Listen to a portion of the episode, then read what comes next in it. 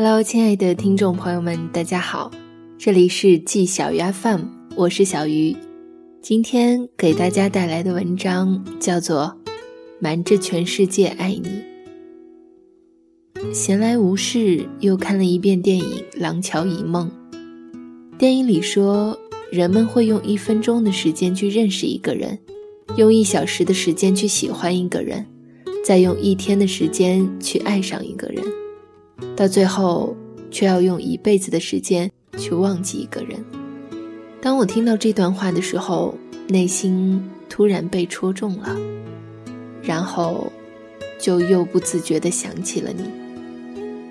我很久没有见你了，因为我没有合适的身份，想约你出来吃饭聊天，可我在微信的对话框里遣词造句一百次，最终还是悄悄删掉了所有文字。我怕打扰你。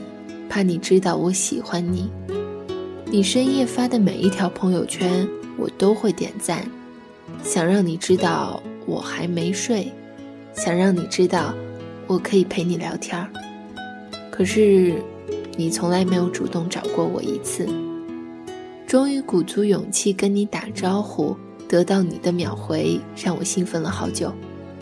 可是重新翻开我发给你的消息。竟然忍不住湿了眼眶，因为我发的内容是“中秋节快乐”，忍不住心疼自己，好像也只有在节日的时候，我才敢礼貌又不失分寸地问候你一句：“啊，你到底什么时候才会注意到这样一个只对你认真的我呢？”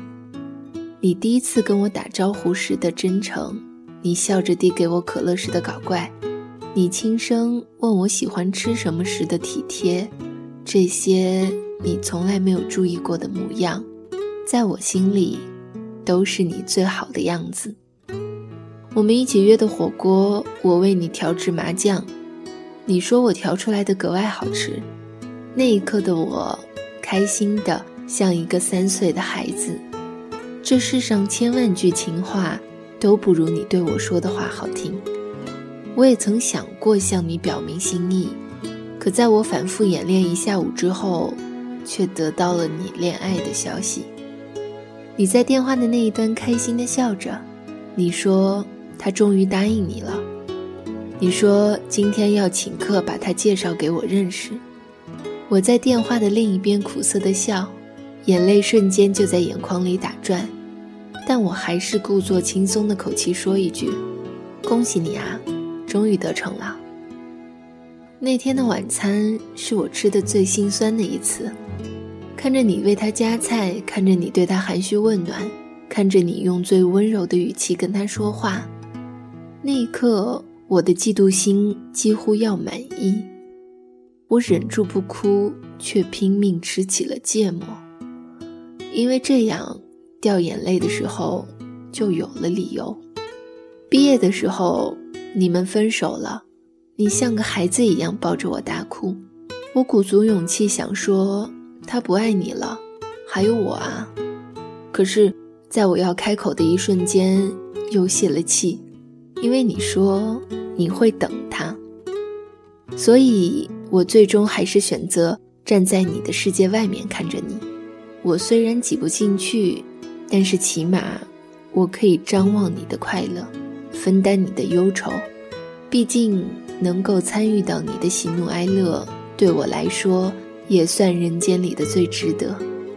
长大之后就没有暗恋了，即使是喜欢谁，但得不到回应也会适可而止了。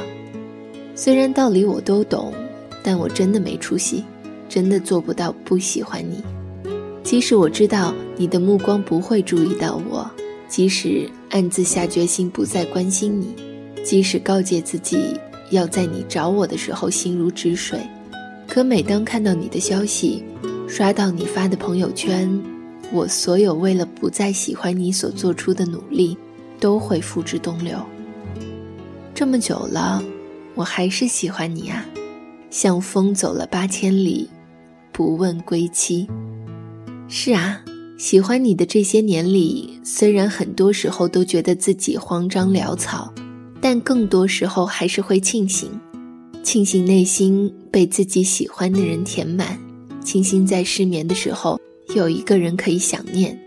虽然我也知道这份单方面的想念真的耗尽了我的力气，让我对除了你之外的其他人都提不起兴趣。但是如果有机会，我还是想向你表达我的心意。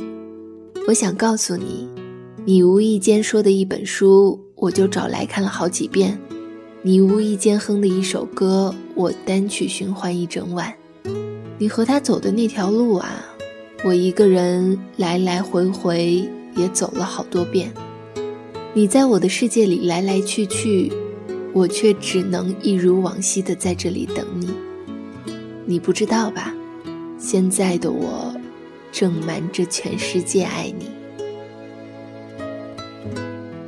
以上就是本期节目的全部内容。这里是季小鱼 FM，我是小鱼，欢迎关注我的新浪微博“小 M 小汤圆儿”，和我取得联系。晚安，年轻人不要老熬夜。我们下期节目再见啦！